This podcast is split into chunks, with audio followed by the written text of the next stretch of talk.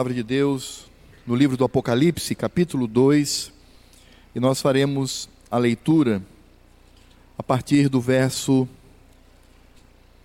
18, e vamos fazer a leitura até o verso 29.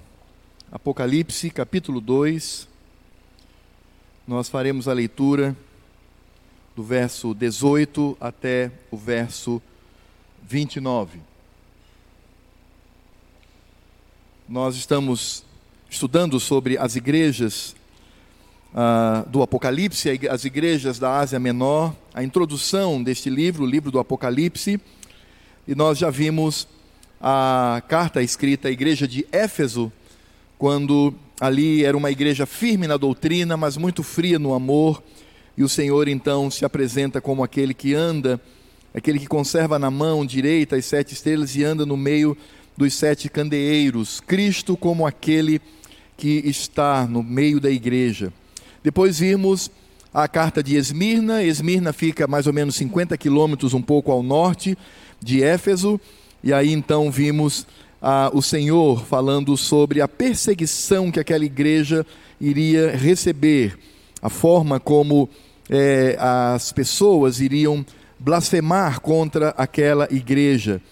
E aí então o Senhor incentiva para que sejam fiéis, e ali ele se apresenta como o primeiro e o último, o Cristo que é Deus, e também que esteve morto e tornou a viver, o Cristo que se tornou ser humano, ele assume a natureza humana e ele então morre e ressuscita, dizendo àquela igreja: Vocês estão sofrendo, mas eu sofri muito mais. Permaneçam firmes. Depois então vimos, vimos domingo passado a igreja de Pérgamo, e vimos como aquela igreja ela tinha no seio da sua igreja ah, pessoas que estavam tentando levar é, os crentes a uma vida dúbia, a uma vida entre a igreja e o mundo, entre o reino de Deus e o reino das trevas. E vimos que ali existia então a doutrina de Balaão e também a doutrina dos nicolaítas.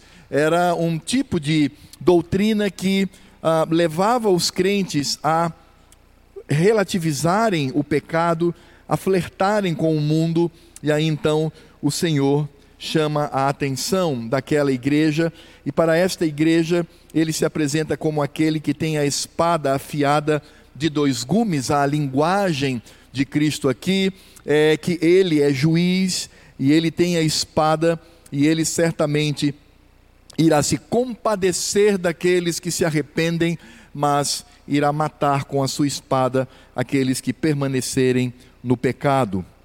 E hoje nós vamos falar sobre a igreja de Tiatira. A igreja de Tiatira ficava a sudeste de Pérgamo.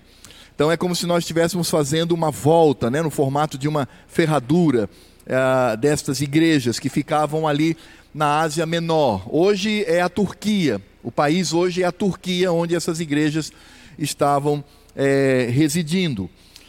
E hoje nós vamos então ver a carta de Cristo à igreja de Tiatira. Então, capítulo 2, do verso 18 ao verso 29, é uma igreja muito parecida com Pérgamo, os problemas que ela enfrenta. Vamos ver então como o Senhor Jesus trata essa questão naquela igreja. Ao anjo da igreja em Tiatira escreve: estas coisas diz o Filho de Deus, que tem os olhos como chama de fogo e os pés semelhante ao bronze polido. Conheço as tuas obras, o teu amor, a tua fé, o teu serviço, a tua perseverança e as tuas últimas obras, mais numerosas do que as primeiras. Tenho, porém, contra ti o tolerares, tolerares, que essa mulher Jezabel, que a si mesma se declara profetiza, não somente ensine, mas ainda seduza os meus servos a praticarem a prostituição e a comerem coisas sacrificadas aos ídolos. Dê-lhe tempo para que se arrependesse. Ela, todavia, não quer arrepender-se da sua prostituição. Eis que a prostro de cama, bem como em grande tribulação, os que com ela adulteram, caso não se arrependam das obras que ela incita. Matarei os seus filhos e todas as igrejas conhecerão que eu sou aquele que sonda mentes e corações e vos darei a cada um segundo as vossas obras. Digo, todavia, a vós outros, os demais de Tiatira, a tantos quantos não têm essa doutrina, e que não conheceram, como eles dizem, as coisas profundas de Satanás. Outra carga não jogarei sobre vós, tão somente conservai o que tendes até que eu venha. Ao vencedor, que guardar até ao fim as minhas obras, eu lhe darei autoridade sobre as nações, e com cetro de ferro as regerá e as reduzirá a pedaços como se fossem objetos de barro. Assim como também eu recebi de meu Pai, dar-lhe-ei ainda a estrela da manhã. Quem tem ouvidos, ouça o que o Espírito diz às igrejas.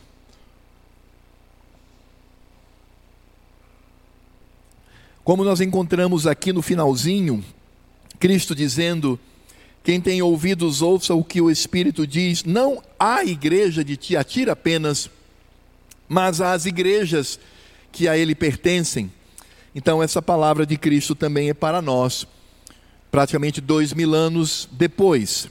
E é por isso que devemos estar atentos ao que o Senhor nos mostra. Bem, começando por Tiatira, tentando conhecer um pouco essa cidade. Como eu disse, ela ficava a sudeste de Pérgamo. Então é, você faz uma volta, você sai Éfeso, você vai ao norte 50 quilômetros, e aí você encontra lá as demais igrejas que o livro do Apocalipse nos traz. Então você tem Éfeso, 50 quilômetros ao norte, você tem então Esmirna, depois mais 50 quilômetros ao norte você tem Pérgamo, e agora você dá uma volta e você começa a descer de novo, e então a sudeste de Pérgamo encontramos a, a cidade de Tiatira. Essa cidade ela não era muito famosa, é, visto que, como nós já vimos, Éfeso ah, é, era a cidade pujante, era a cidade é, mais forte em termos de comércio por causa do seu porto, e era concorria esse comércio portuário com a cidade de Esmirna. Pérgamo não era, como nós vimos, famosa pelo comércio, mas ela era a capital daquela região. Lá morava o governador de Roma e lá estava também uma grande biblioteca onde as pessoas podiam consultar muitos livros contidos naquele lugar. Portanto, contrastado com, com, essa, com esses esses ah, momentos e essas cidades, contrastadas com essas cidades que nós mencionamos, Tiatira era uma cidade comum, ela não tinha nenhum brilho, não havia nada que pudesse chamar a atenção, a não ser por um fator que eu vou colocar aqui para os irmãos. Portanto, essa cidade ela não tinha um grande comércio, ela não estava no porto, ela estava no continente, ela não tinha uma comunidade judaica, pelo menos uma comunidade que pudesse chamar a atenção. Os judeus não estavam ali presentes, o que obviamente também não reforçava esse comércio, e ela ficava num vale. Ela ficava não num lugar alto que era tido como proteção para as cidades, mas ela ficava num vale, e por causa disso, então, como elas não tinham, como, é, a cidade não tinha uma proteção geográfica com ah, montes ou sendo edificada no pico do monte, então ela mantinha uma proteção feito por uma guarnição romana. Então era uma cidade reconhecida pela sua fortificação romana. E isso acontecia por dois motivos. Primeiro, porque nessa cidade, na cidade de Tiatira, eh, existiam o que nós poderíamos chamar de eh, corporações ou organizações comerciais. Veja, ela não era forte no comércio, mas ela era como um lugar onde as pessoas que tinham grandes corporações comerciais é, faziam a sua base. Por exemplo, quando nós olhamos para a corporação de púrpura, que era um produto muito apreciado naquela região, ali naquela cidade estava então o seu quartel-general. Estava é como se é, naquela cidade, a cidade de Tiatira, ficassem, obviamente numa linguagem atual, os escritórios, né, as, as matrizes, é, os lugares onde os donos dessas corporações deveriam morar. Então, por causa disso, essa guarnição ela protegia aquela cidade para proteger as suas mercadorias e o ir e vir dessas mercadorias. Mas também é, passava por essa cidade, Tiatira, uma principal estrada da Ásia Menor que passava por ela e ia para Pérgamo. E Pérgamo era a capital. Pérgamo era onde estava o governador. Então o Império Romano, ele criou essa estratégia de colocar nessa cidade, na cidade de Tiatira, uma grande guarnição de soldados. Por quê? Porque se algum inimigo vier pela estrada principal para chegar em Pérgamo, para atingir o governador e as autoridades que ali estavam, teria que passar obrigatoriamente por Tiatira. Então já seria como um filtro. Eles ali já podiam guerrear e impedir que ah, esses inimigos pudessem atravessar e ir para aquele lugar. Então, ah, poderíamos dizer que Tiatira, apesar de uma cidade comum, uma cidade que não tem nada eh, de espantoso, seja em comércio, seja na parte da religião, seja onde for, mas era uma cidade conhecida como uma cidade fortificada, que cuidava dos seus e cuidava também de Pérgamo, que ficava mais ou menos aproximadamente 50 quilômetros mais distante. E aí então, quando nós olhamos para essas corporações, esses, né, entre aspas, esses escritórios é, corporativos, onde essas mercadorias eram ali, dali, espalhado pela Ásia Menor, então nós vamos entender que ah, esse lugar, essa cidade, era também conhecida pelos banquetes que eram oferecidos. Porque muitos homens ricos, pessoas ricas, apesar da sua pequenez e da sua insignificância, mas pessoas muito ricas moravam ali. E elas gostavam então de dar é, banquetes, jantares, é, almoço, e, e com isso então eles obrigavam aos trabalhadores, vejam, os trabalhadores da corporação, porque eles tinham que ganhar dinheiro, então esses trabalhadores eles eram obrigados a participar desses uh, momentos onde eles ofereciam uma refeição. O problema que eles não ofereciam só uma refeição. Não era uma reunião onde você ia, jantava, almoçava, falava de negócios é, e depois voltava para casa. Não. Quando eles ofereciam, é, existia na mentalidade daqueles que moravam em Tiatira a mentalidade do Império Romano. Então não era só jantar, mas isso tinha que ser acompanhado ao final, quando as pessoas já estavam bêbadas, porque ah, essas festas eram festas é, pesadas do ponto de vista é, da prática das pessoas, tanto que eles iam para essas festas, eles comiam, comiam, comiam, comiam, depois saíam, é, cutu, é, estimulava a garganta com uma pena, vomitava tudo que tinha comido, depois voltava e continuava comendo, e o tempo todo isso é, era visível naquela cidade. Portanto, a Tiatira ela acompanhava essa mentalidade romana. E não somente a glutonaria, porque isso é glutonaria. Você come, come, come, depois você vai e vomita e volta e come de novo. Então a comida passa a ser um ídolo para você. Mas também eles tinham as sacerdotisas, as meretrizes, as mulheres que estavam ali no meio, e eles mesclavam então uma oferta aos deuses com aquela comida, e aquela comida era uma comida também oferecida aos deuses, eles é, consagravam aquela comida aos deuses, e depois então as pessoas comiam, e junto vinham aquelas sacerdotisas, que eram também meretrizes, e que aí os irmãos já sabem o que rolava ali no meio daquela festa. Então era exatamente isso que acontecia. E as pessoas que faziam parte desta corporação, elas deveriam participar desses jantares, desse, desse ambiente extremamente idólatra, extremamente pecaminoso, sujo.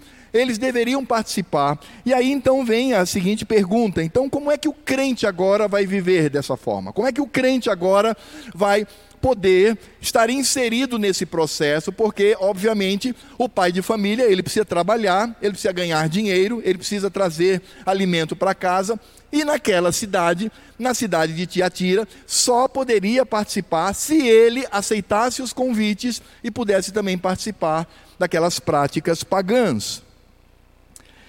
E aí é interessante pensar, irmãos, porque naquele lugar com esse costume que afrontava Cristo diretamente, estava ali o povo de Deus. Os crentes estavam ali. E eles deveriam se comportar como crentes.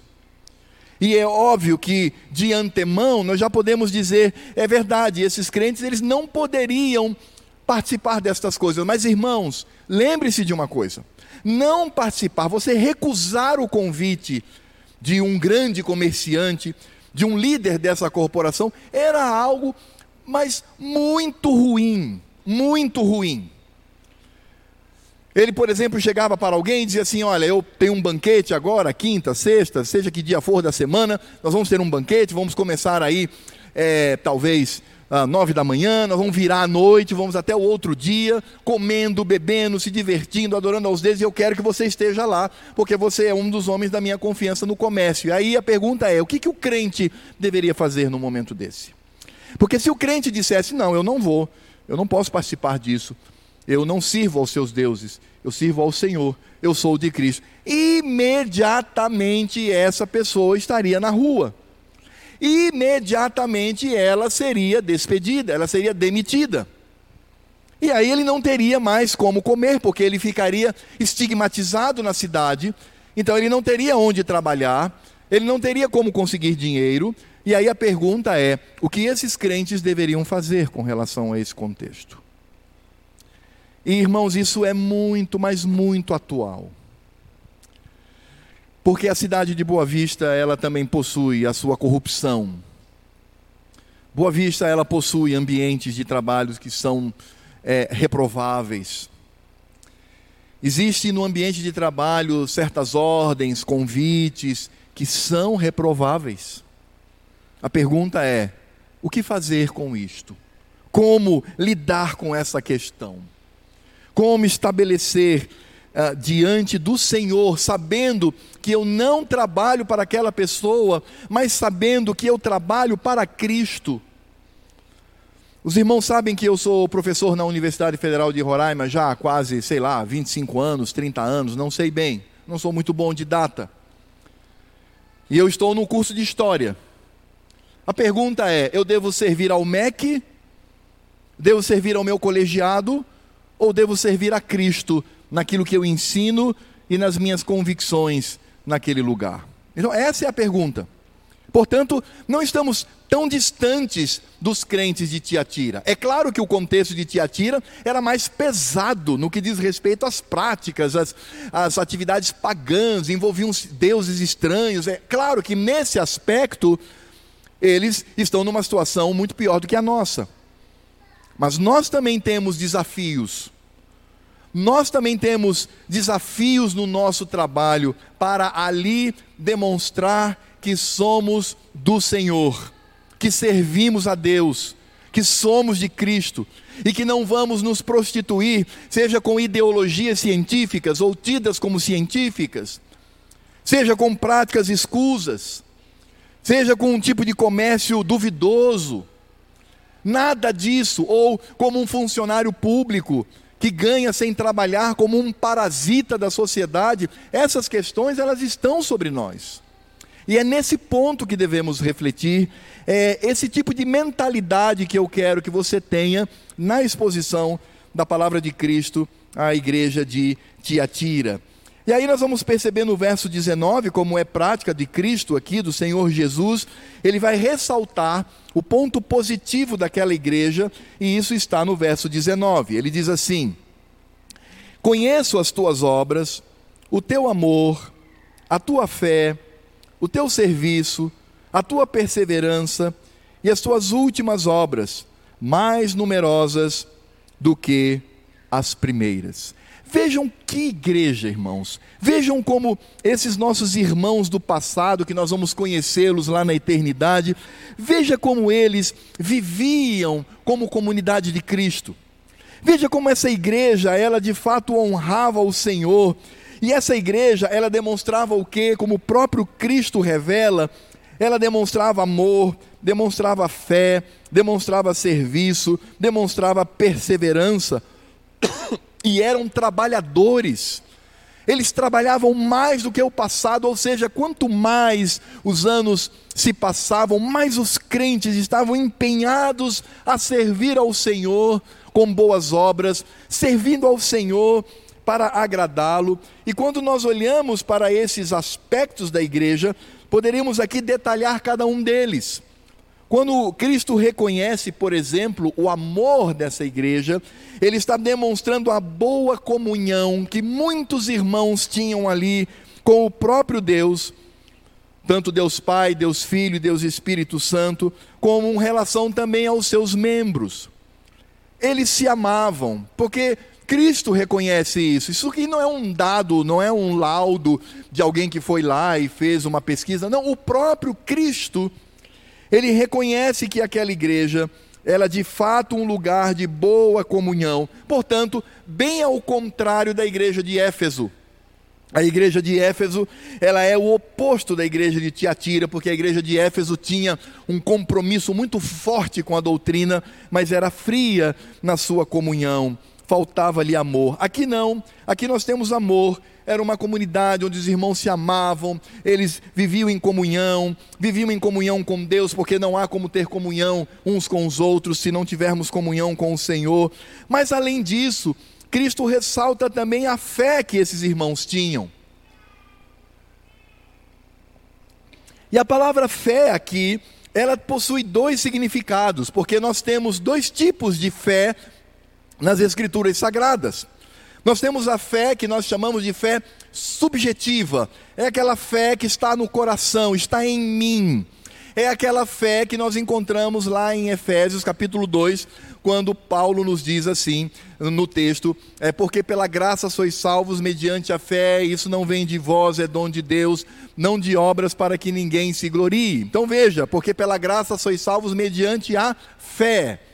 E quem concede essa fé? É o próprio Cristo por meio do seu Espírito Santo. Essa é a fé subjetiva. Por que subjetiva? Porque está em mim, está dentro de mim. Essa fé não está fora, ela está em mim. Por isso, então, é, essa fé faz com que eu pertença ao Senhor, esta fé faz com que eu seja salvo, esta fé faz com que eu creia, conforme as Escrituras sagradas, quem é Cristo, quem é a divindade, a ação do Espírito Santo, a vida que eu devo ter diante de Deus Pai. Portanto, essa fé faz com que eu creia, eu creio. Então essa igreja é uma igreja onde muitos irmãos, eles demonstravam esta fidelidade, mas a fé, ela também é objetiva. Então vejam, se existe uma fé dentro de mim, que é a fé de Efésios, porque pela graça sois salvos mediante a fé, se essa fé está em mim, existe também uma fé que está fora de mim. Ela não está dentro, mas está fora. E essa fé, então, já não é mais o crer, mas é fidelidade. Porque quando eu olho para as Escrituras sagradas, o que eu tenho aqui é um conjunto de fé, a lei de Deus. Então eu tenho um compromisso.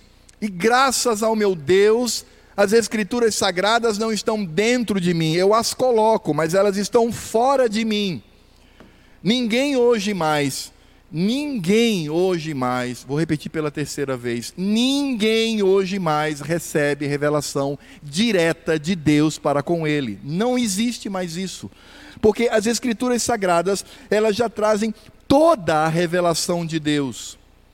Por isso ela não está dentro de mim ela está fora. A Bíblia, ela está fora de mim. O que eu faço é tomar essa palavra de Deus e colocar no meu coração para não pecar contra Deus. Portanto, essa igreja era uma igreja que de fato é, acreditava no Senhor, cria no Senhor, mas também era uma igreja fiel.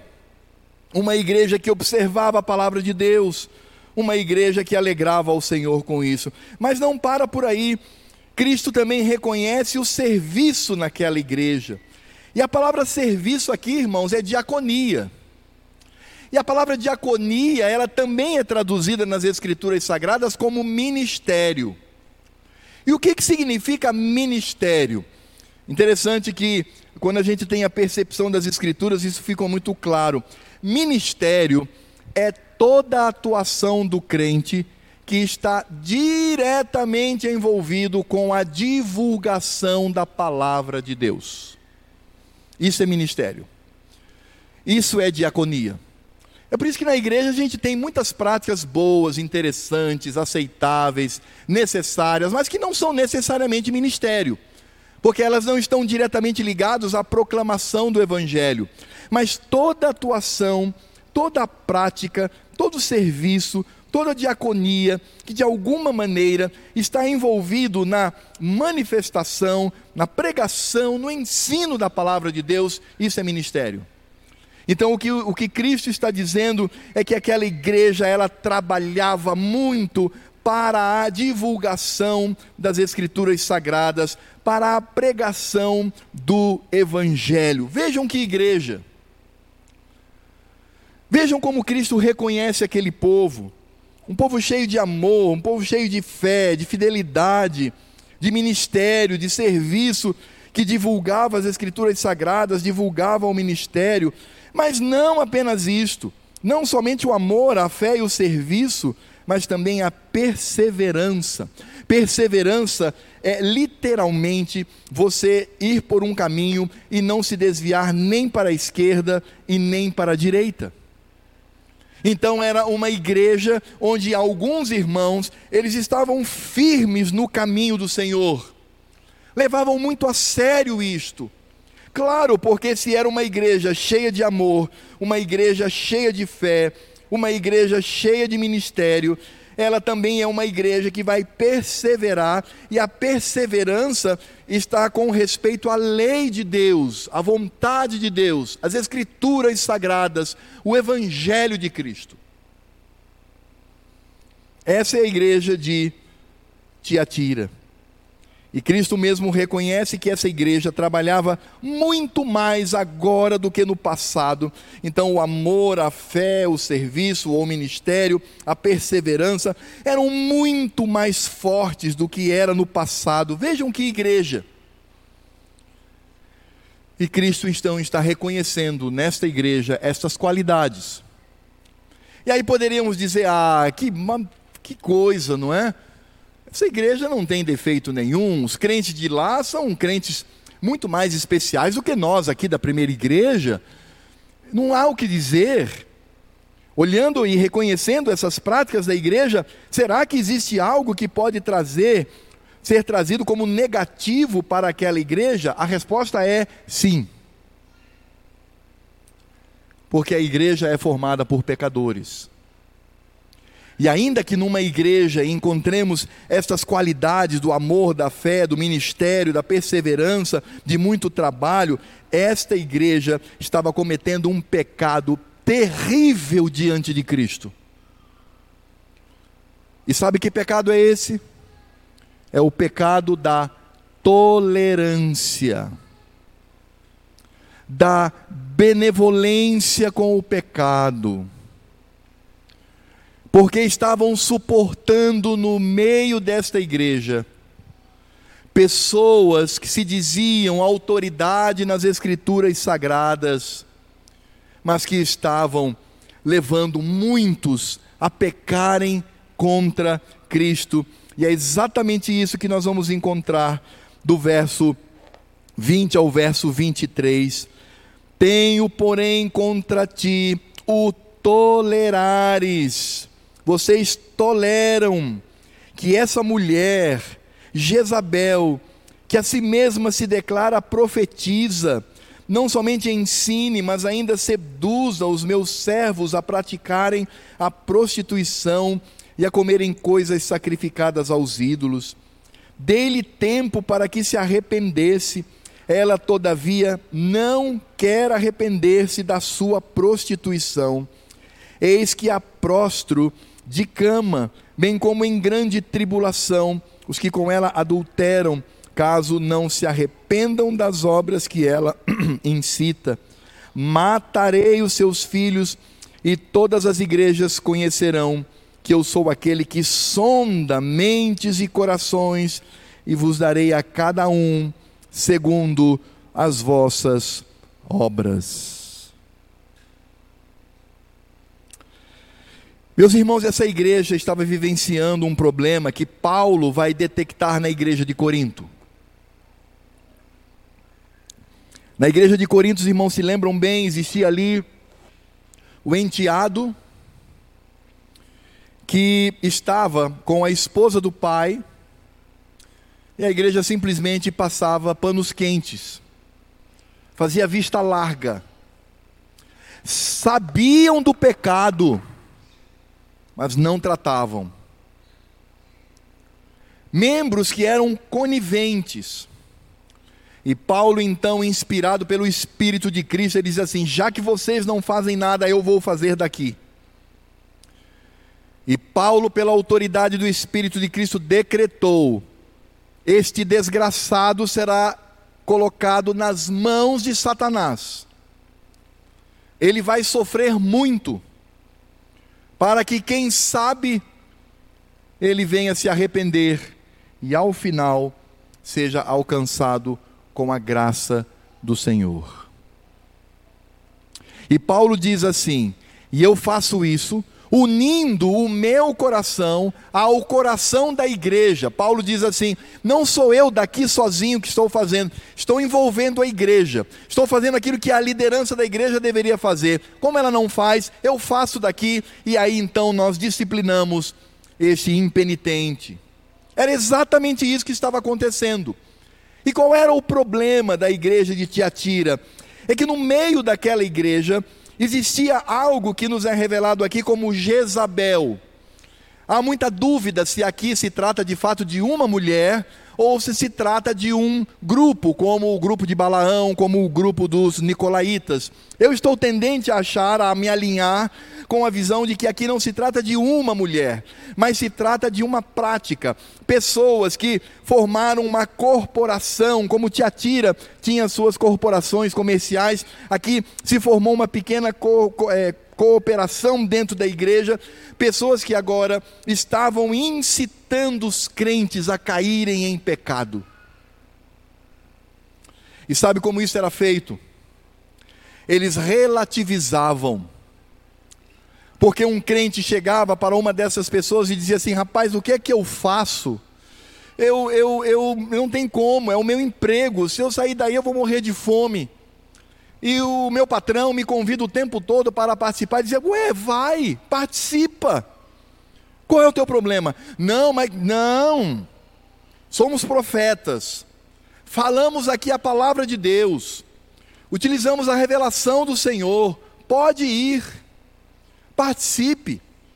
Você não está naquilo. Você não acredita naquelas questões ali. É, é, das divindades que são apresentadas, e você precisa também se aprofundar para conhecer de fato como é que Satanás ele atua no mundo. Então é importante o crente ter esse contato, é o que nós vamos entender no verso 24, quando no verso 24 diz assim: Digo todavia a vós outros, os demais de Tiatira, a tantos quantos não têm essa doutrina e que não conheceram, como eles dizem, as coisas profundas de Satanás. Eles estavam voltados à questão de Satanás e diziam: Olha, a gente precisa conhecer bem o inimigo, vá lá, participe, não há problema nenhum. E as Escrituras Sagradas dizem então que esse grupo, denominado aqui como Jezabel, e quem é Jezabel? Jezabel era uma estrangeira que se casou com o rei Acabe, e aquela mulher tomou a liderança daquele reino, de um rei frouxo, de um homem frouxo, um homem efeminado, um homem que não tinha força, e aquela mulher então toma o poder e traz uma desgraça para o povo, traz desgraça para a igreja de Deus. Então veja que Cristo então vai olhar para aquela mulher agora como um símbolo, como no Velho Testamento faziam muito isso. Quando muitos eram comparados a Jezabel, a essa mulher ignóbil, ou seja, essa mulher sem caráter, e que agora se utilizava das escrituras sagradas ou da profecia e da revelação para levar aquele povo a relativizar o pecado. E as escrituras sagradas nos dizem, no verso 20, Cristo vai dizer: Jezabel, que a si mesma se declara profetiza. Então ela diz que tem autoridade na minha palavra. Vocês permitem que ela não somente ensine, que ela fique falando, mas ainda seduz os meus servos a praticarem a prostituição e a comerem coisas sacrificadas a ídolos. E meus irmãos, quando nós olhamos para isso, vamos perceber que Cristo está dizendo que aquela igreja estava tolerando aquelas pessoas que tinham esse tipo de discurso, esse discurso relativista. Não, não seja tão radical, não, não seja tão é, é, preocupado com essas coisas. Deus é bom, Deus é Pai. No final das contas, tudo vai se dar, vai acontecer bem. E não tem qual é o problema de você participar? Afinal de contas, é a sua vida, é você precisa ganhar dinheiro, você precisa manter a sua família. Deus ordena isso, não ordena? É, ordena então você também vai ser dizimista, você vai dar oferta, você tem que preservar o seu trabalho, depois você vai lá e se acerta com o Senhor. Cristo diz: estas pessoas estão sendo seduzidas para praticarem a prostituição e a comerem coisas sacrificadas a ídolo. E, embora se colocassem como profetas ou como uma profetisa, ela não falava da parte de Deus, mas ela levava as pessoas a ter um conhecimento profundo de Satanás.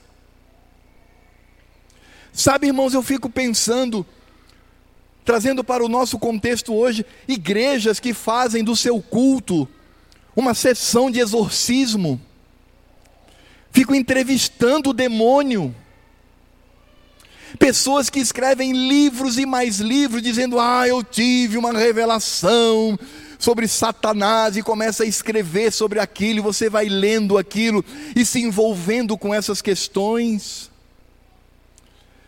Eu penso como Houve no passado, na década de 1980, uma teóloga chamada Rita Cabeças, e ela, na época, ela escreveu o que foi considerado como o maior livro da revelação de Satanás, e no prefácio do livro ela diz: Eu consegui isso porque eu entrevistei endemoniados, eu descobri que os demônios agem por território, eles, é, eles conseguem oprimir, eles conseguem dominar, inclusive pessoas crentes com o Espírito Santo.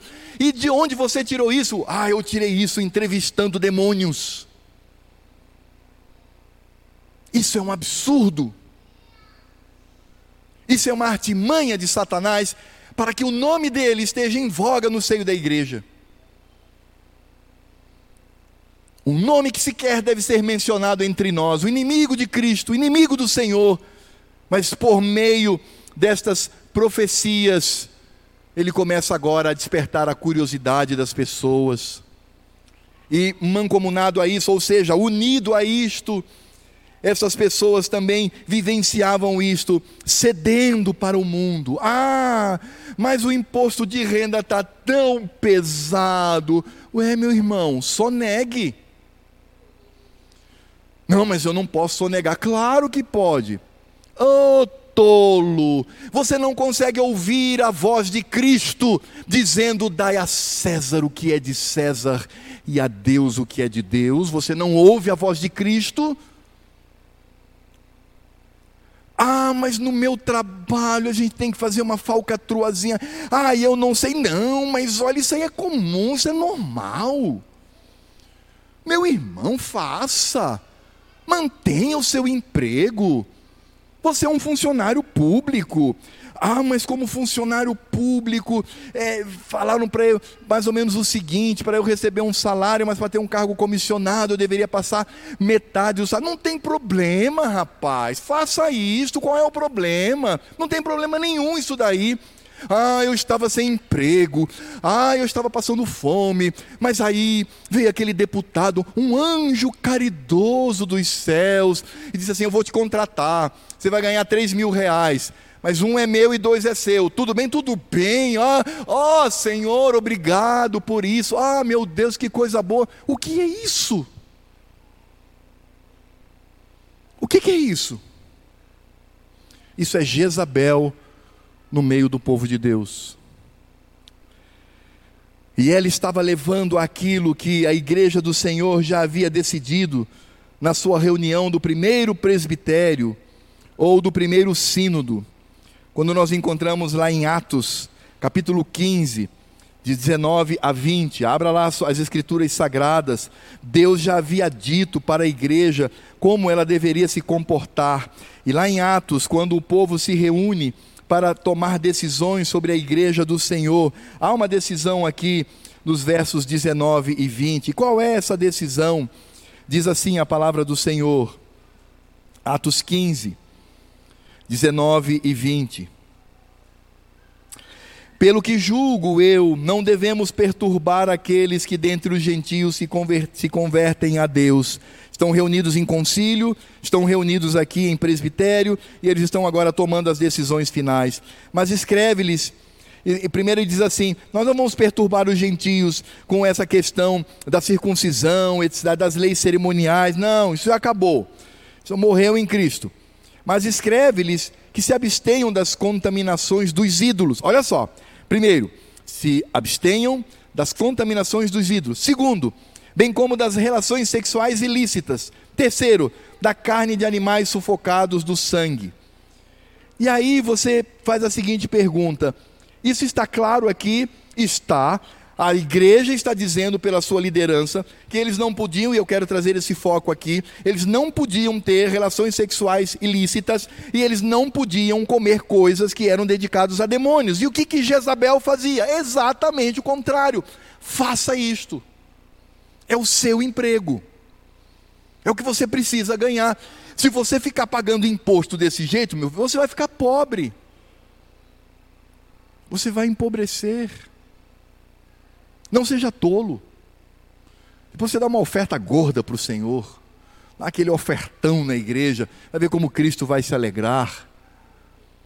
E você começa agora a relativizar, era exatamente o que faziam, mas a atenção do Senhor é que esse ensino sedutor para a prostituição e para a idolatria, quando os crentes relativizam tudo, não, eu posso ir para a festa tal, ah, eu posso ir para a cerimônia tal, ah, não tem problema não, eu vou. Não, não, mas meu amigo, são ídolos, são coisas oferecidas. Não, não, mas não tem problema não, eu, eu não acredito em nada, eu vou lá só para comer. Comer um milhozinho, ou comer um, um, um, uma, um camarãozinho, um tacacá, vou no meio desse povo aí, não, só vou comer. Como assim você vai lá comer? Como você pode relativizar dessa maneira?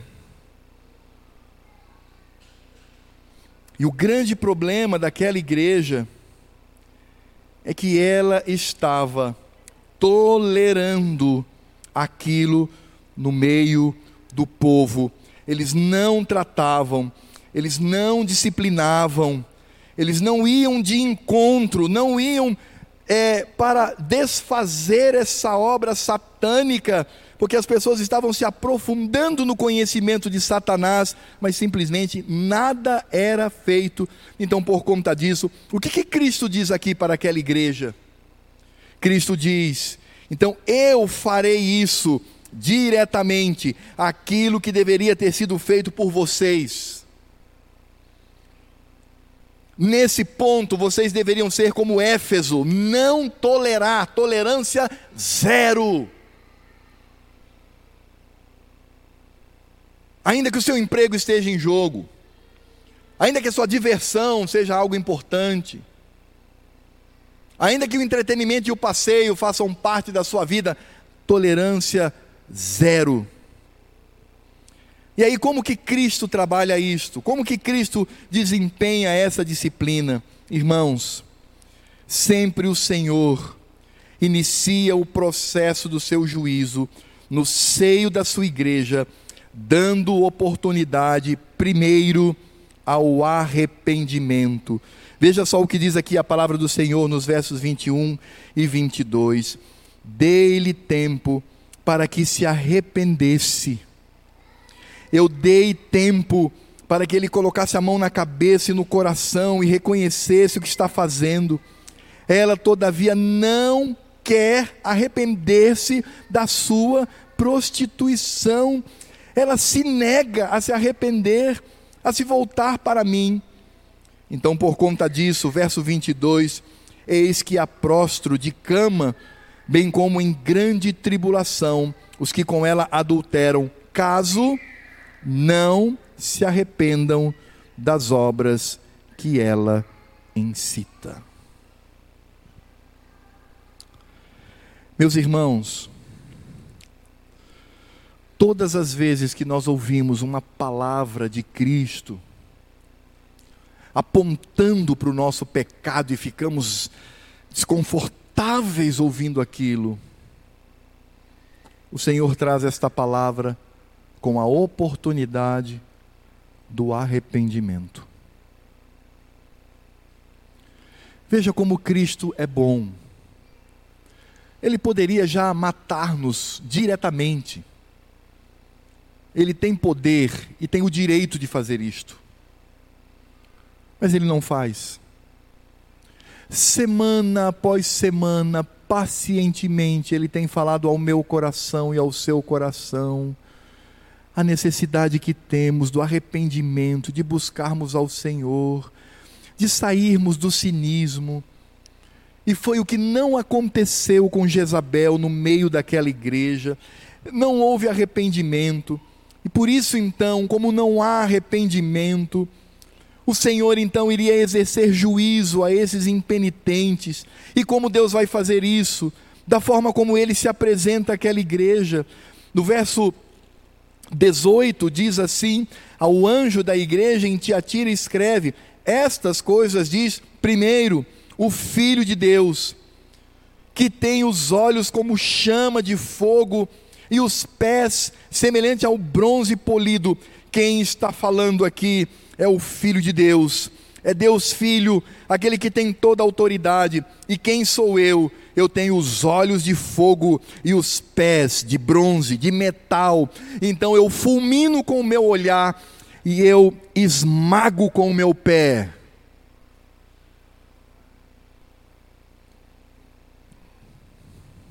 A gente não está muito acostumado a ouvir estas coisas acerca de Jesus. Mas é o que ele está dizendo aqui. Mas ele é aquele que nos dá oportunidade para arrependimento. No nosso contexto, essa noite, irmãos, essa noite é noite de oportunidade para arrependimento. Cristo nos dá essa oportunidade. Agora, se não ouvirmos, como ele mesmo diz aqui nas Escrituras Sagradas, o que, que ele iria fazer? Eis que prostro de cama, bem como em grande tribulação.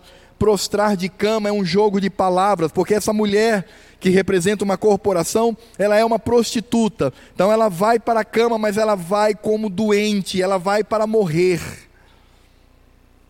E Cristo fará isso. E é interessante pensar, irmãos, que essa é uma prática que Cristo usa no meio da sua igreja. Lá em 1 Coríntios, capítulo 11, verso 30, quando Paulo mostra aqueles irmãos tendo uma atitude irreverente para com o culto, para com a ceia, quando Paulo revela assim: é por isso que no meio de vocês há tanta gente doente e há tanta gente morrendo, que Paulo está dizendo é: Cristo está exercendo o seu juízo sobre vocês, igreja de Corinto, arrependa-se, volte atrás, faça as coisas corretas. Meus irmãos, nós precisamos compreender que a atuação de Cristo no meio da igreja, aquele que é o Filho de Deus, aquele que tem os olhos de fogo, os olhos incandescentes, olhos que destroem, pés de bronze, pés pesados, pés endurecidos, que esmagam vidas. Antes, porém, ele diz: arrependei-vos, arrependa-se, volte, volte para as primeiras práticas. E irmãos, quando nós olhamos para essa concepção do arrependimento, nos lembramos da palavra do próprio Cristo, dita em Isaías, capítulo 1, de 18 a 20, quando ele diz assim: Vinde, pois, e arrazoemos, diz o Senhor. Veja que promessa maravilhosa, veja que consolo para o nosso coração. Ainda que os vossos pecados sejam como a escarlata, sim, porque a cor do pecado, irmãos, é vermelho. Eles se tornarão brancos como a neve. Ainda que sejam vermelhos como o carmesim, se tornarão como a lã. Se quiserdes e me ouvirdes. Se você quiser, se você ouvir, Cristo diz: comereis o melhor dessa terra. De você tem oportunidade para se arrepender da sua vida cínica, da sua vida de pecado, da sua vida de falsidade, e eu vou dar o melhor dessa terra para você. Você se arrependendo, você terá a minha graça, o meu amor, o meu abraço. Você terá de mim esse amor que ninguém pode medir.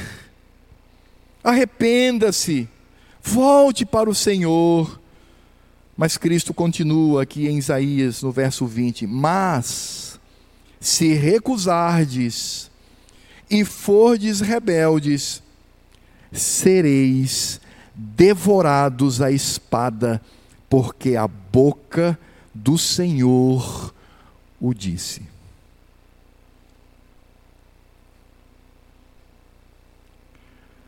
Portanto, como aquela associação denominada como Jezabel, teve a oportunidade de se arrepender e não o fez. E Cristo disse: ela vai para a cama, adoecida e vai morrer, seus filhos todos vão morrer. E quem com ela está, se não se arrepender, vai morrer também.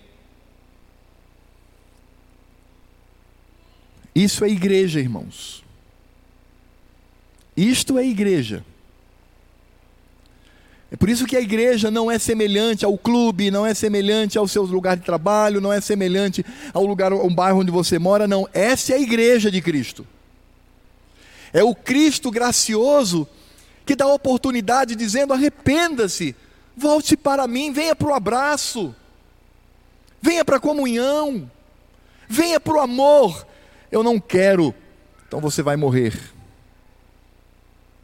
Você será esmagado por meus pés e fulminado com os meus olhos, meus olhos, a espada da minha boca vai acertar o seu pescoço e você será degolado. É por isso que o Evangelho diz isso: aquele que crer e for batizado será, quem não crê já está condenado. Evangelho, irmãos, não há meio termo. E o arrependimento está à nossa disposição. Este é o Cristo que deve ser reconhecido na igreja, é esse o Cristo que devemos reconhecer. No verso 23 ele diz: Matarei os seus filhos e todas as igrejas conhecerão que eu sou aquele que sonda mentes e corações e que vos darei a cada um segundo as vossas obras. Veja como essa palavra, darei a cada um segundo as vossas obras, traz uma implicação teológica tão profunda. Porque quando nós nos arrependemos do nosso pecado, quando nós nos arrependemos do mal que fizemos contra Cristo, e sinceramente vamos a Ele contritos, arrasados, Ele derrama sobre nós o seu perdão, e sabe como isso funciona? É porque as minhas obras são abafadas, esmagadas pela obra de Cristo na cruz do Calvário. Então o crente santo, o crente que se arrepende, não é o seu arrependimento que vai fazer com que Cristo diga, ah, então bom você ser. Não, é porque o arrependimento traz as obras de Cristo novamente para mim e aí então, por estas obras, não as minhas, que foram perdoadas, mas pelas obras de Cristo, Ele vai me tratar. O Cristo vai me tratar segundo as suas próprias obras. Mas quem não se arrepende, e quem insiste em viver cinicamente diante dele, aí Cristo não tem como olhar para as suas obras e nem olhará ele olhará para as suas e ele vai te tratar segundo estas obras. A equação é simples. É por isso que uma mensagem como esta de Cristo deve nos levar ao alerta do arrependimento, de termos dele o seu amor. E veja que ele traz promessas tão grandiosas. No verso 24, no finalzinho, ele diz assim: olha que frase, outra carga não jogarei sobre vós. Uma frase muito estranha, mas que nos dá a ideia de que Cristo está dizendo: meu filho, se arrependa, porque você não terá uma carga excessiva sobre vocês, não. E isso nós podemos entender quando ele mesmo, Cristo, lá em Mateus capítulo 11, verso 28 a 30, disse: Vinde a mim, todos os que estáis cansados e sobrecarregados, e eu vos aliviarei. Tomai sobre vós o meu jugo e aprendei de mim, porque sou manso e humilde de coração.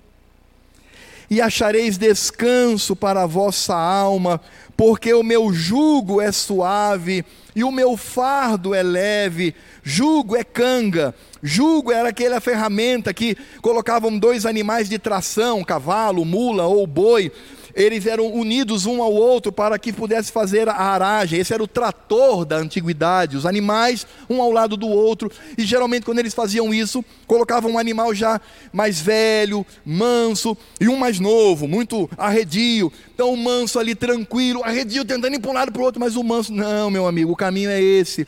É isso que Jesus está dizendo. Isso não é pesado. Você vai andar ao meu lado, eu vou te conduzir. O meu fardo é leve, é uma mochila que você vai levar nas suas costas. E é por isso que lá em 1 João, no capítulo 5, versos de 1 a 5, o mesmo que escreveu o Apocalipse, diz: Todo aquele que crê que Jesus é o Cristo é nascido de Deus, que promessa. E todo aquele que ama o que o gerou, também ama o que dele é nascido. Quem ama o Pai, ama o Filho. Nisto conhecemos que amamos os filhos de Deus, quando amamos a Deus e praticamos os seus mandamentos. Porque esse é o amor de Deus, que guardemos os seus mandamentos, a sua lei. Ora, os seus mandamentos não são penosos, porque todo que é nascido de Deus vence o mundo. E essa é a vitória que vence o mundo, a nossa fé. Quem é o que vence o mundo senão aquele que crê ser Jesus, o Filho de Deus? É isso que ele está dizendo aqui outra carga não jogarei sobre vós. Vocês não terão peso sobre peso, mas vocês serão aliviados do seu pecado, e vocês andarão comigo. E aí a promessa do Senhor ao vencedor, ao que se arrepende, ao que vai aos pés do Senhor, contrito, buscando graça, buscando misericórdia, buscando amor, ao vencedor que guardar até o final as minhas obras. Obras de quem? De Cristo que guardam as obras do Senhor. Eu lhe darei autoridade sobre as nações, e com cetro de ferro as regerá e as reduzirá a pedaços, como se fossem objetos de barro, assim como também eu recebi de meu Pai, dar-lhe-ei ainda a estrela da manhã. Irmãos, você sabe o que significa isso que Cristo está dizendo para pecadores como nós? O que ele está dizendo é o que nos aguarda no futuro. E aqui é óbvio que Cristo cita diretamente o Salmo número 2. O Salmo número 2 diz assim: Porque se enfurecem os gentios e os povos imaginam coisas vãs, os reis da terra se levantam e os príncipes conspiram contra o Senhor e contra o seu ungido, dizendo: rompamos os seus laços e sacudamos de nós as suas algemas. Ri-se aquele que habita nos céus, o Senhor zomba deles. Na sua ira, a seu tempo, lhes há de falar, e no seu furor os confundirá. Eu, porém, constituí o meu rei sobre o meu santo monte Sião, proclamarei o decreto do Senhor ele me disse: Tu és meu filho e hoje te gerei. Pede-me, agora preste atenção. Pede-me, e eu te darei as nações por herança, e as extremidades da terra por tua possessão, com vara de ferro as regerás e as despedaçarás, despedaçarás como um vaso de oleiro Ainda, pois, ó reis, sede prudentes, deixai-vos advertir, juízes da terra, servi ao Senhor com temor e alegrai-vos nele com tremor, beijai o filho, para que se não irrite e não pereçais no caminho, porque dentro em pouco se lhe inflamará a ira. Bem-aventurado todos os que nele se refugiam, se protegem. Cristo, aqui no Salmo número 2, mostra claramente: Ele é merecedor de ter o cetro de ferro para dominar o mundo e para julgar a todos, como um rei. E aqui ele está dizendo: Eu sou o rei. E no verso 29 diz, o verso 28 diz assim: Como também eu recebi de meu Pai, dar-lhe-ei ainda a estrela da manhã, isso que recebi do meu Pai, como o Cristo encarnado, aquele que tem o cetro e tem o domínio das nações, vocês todos dominarão comigo. Por isso você, minha irmã, é uma rainha. Você, meu irmão, é um rei. E juntos com Cristo reinaremos por toda a eternidade. E naquele momento em que os ímpios sofrerão o cálice da ira do Senhor, nós estaremos junto com Ele, empunhando nas mãos o cetro de ferro, para despedaçar como, como vasos de barro tudo aquilo que se levantou contra o Senhor. Não só seremos poupados dos nossos pecados pela obra de Cristo, mas estaremos com Ele, ao lado dele, no momento do julgamento de todas as nações. Essa é a promessa. Para isto, precisamos guardar até o fim as minhas obras.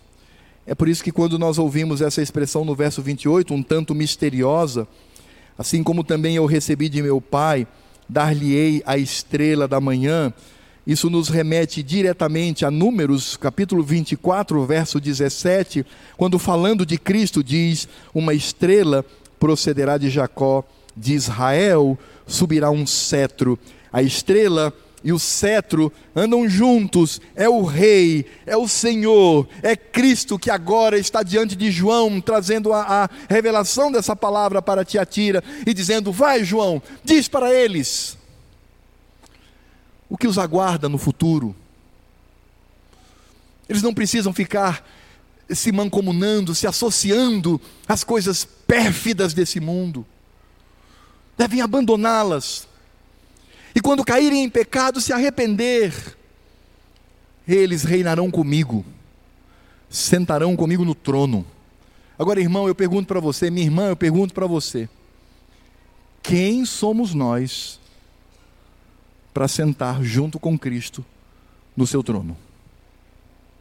Quem somos? Nada. Ele fará isso só por graça, misericórdia e porque Ele nos ama.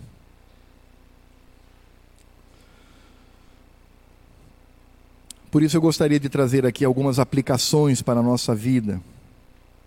E logo em seguida Após o culto, farei as aplicações devidas às nossas crianças.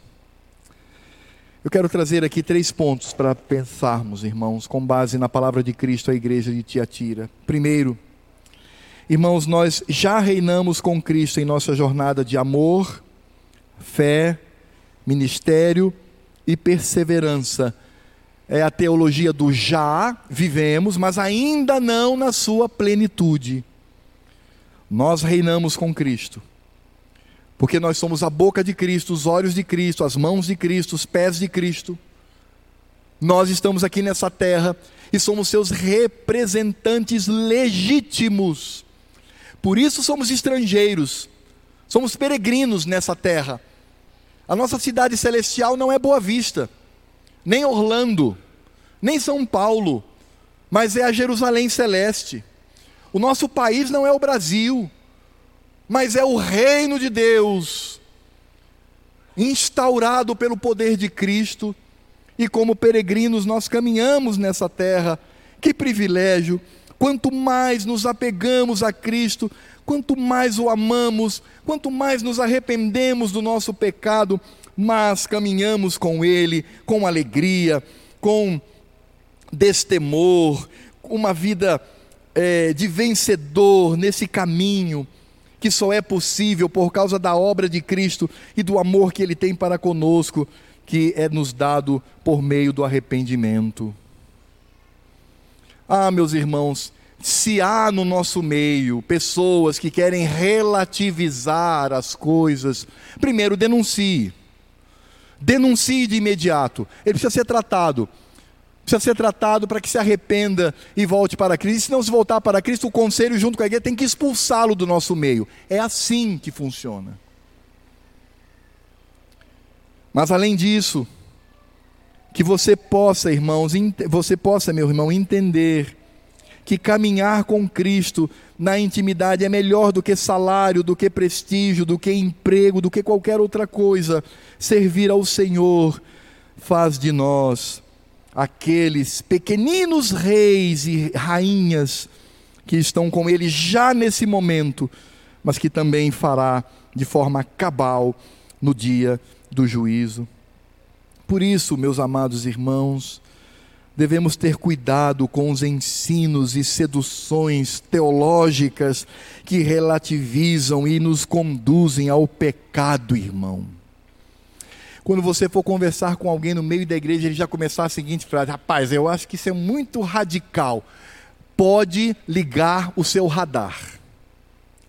Ligue o seu radar para ouvir essa pessoa. porque o Evangelho é muito claro, muito claro. Nós não podemos relativizar, não podemos ser seduzidos. Por isso, se eu ganho um emprego lá, um emprego público, um cargo comissionado, falo-ei como uma pessoa digna de Cristo, por suas obras, não por mim. Se eu sou, passo no concurso público, eu vou trabalhar como uma pessoa digna de Cristo, não por nós, mas pelas obras dele. Se eu vou trabalhar numa empresa qualquer, eu vou fazer isso servindo ao Senhor. E se quiserem me seduzir para o pecado, e eu no seio da igreja encontrar alguém que vai tentar com palavras doces e persuasivas me levar ao contrário, denúncia, e eu não vou fazer isso. É assim que devemos caminhar porque o nosso amor e o nosso compromisso com Cristo está acima de qualquer temor de homens. Por isso, amados, a esperança, quando olhamos para tudo isto, vamos perceber que nós de alguma maneira seremos perseguidos, mas nós saberemos que a esperança aponta para o futuro glorioso que receberemos de Cristo. Ah, meu irmão, o que o seu patrão oferece, o que o seu líder lá no trabalho oferece, o salário que você ganha.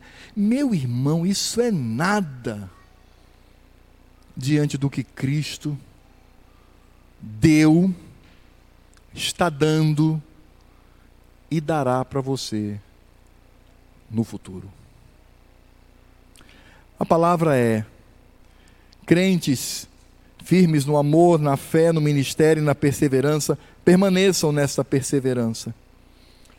A outra palavra é crentes que precisam se arrepender, arrependa-se agora para receber o amor de Cristo.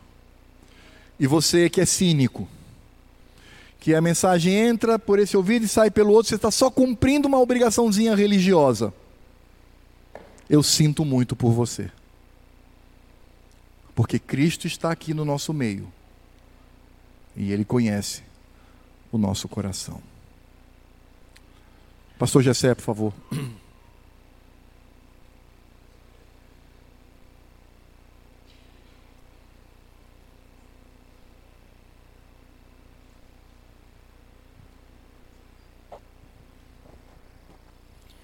Ó Senhor Deus, para onde fugiremos da tua face?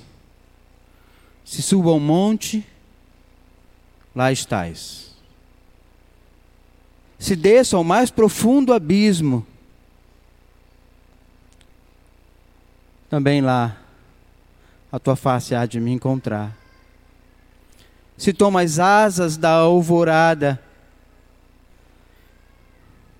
o Senhor me encontrará.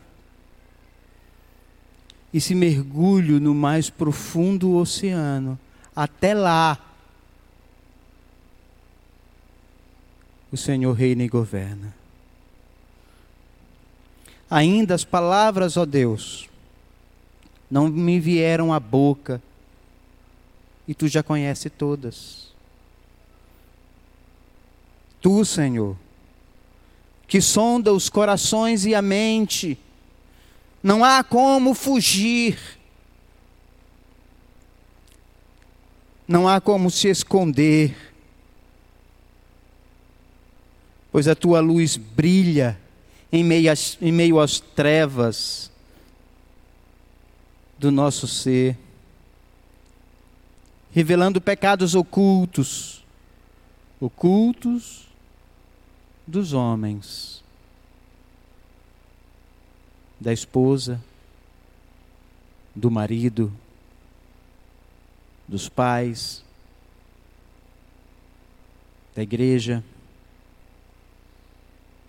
Mas como nós ouvimos hoje, ó Deus, os teus olhos são como chama de fogo que penetra no mais profundo e escondido do nosso ser,